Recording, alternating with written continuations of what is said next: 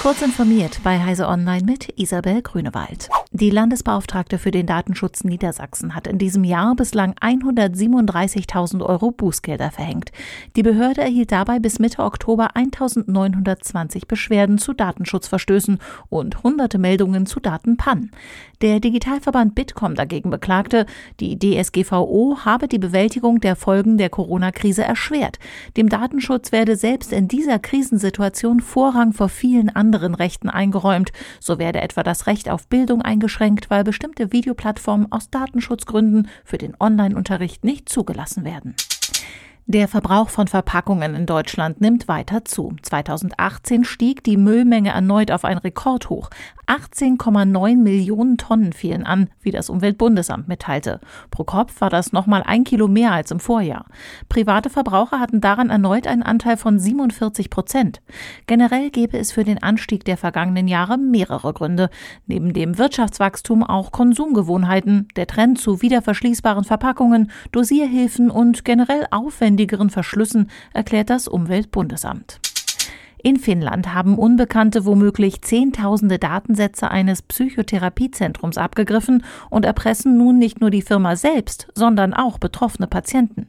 Mit diesem neuartigen Vorgehen wollen sie offenbar etwa eine halbe Million Euro erbeuten.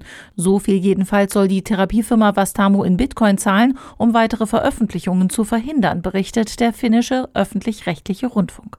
Die Firma selbst geht inzwischen davon aus, im November 2018 und im März 2019 Opfer gleich zwei böswilliger Hacks geworden zu sein.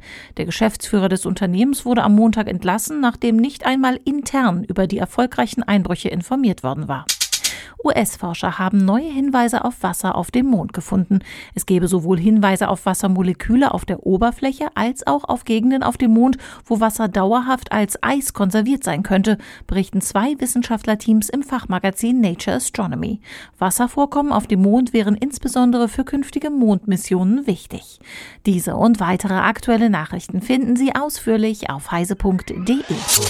Werbung die Intel vPro-Plattform ist für Unternehmen konzipiert und weit mehr als nur ein Prozessor. Die umfassende Plattformtechnologie erfüllt nicht nur die Anforderungen ihrer IT, sondern auch die Wünsche ihrer Mitarbeiter. Die Intel vPro-Plattform vereint erstklassige Leistung, hardwarebasierte Sicherheit, moderne Fernverwaltbarkeit und Stabilität, sodass sie Unternehmensproduktivität beschleunigen, Daten besser schützen und von überall ihre PCs verwalten können. Gehen Sie auf intel.de slash more with vPro und erfahren Sie mehr. Intel vPro Plattform. Built for Business.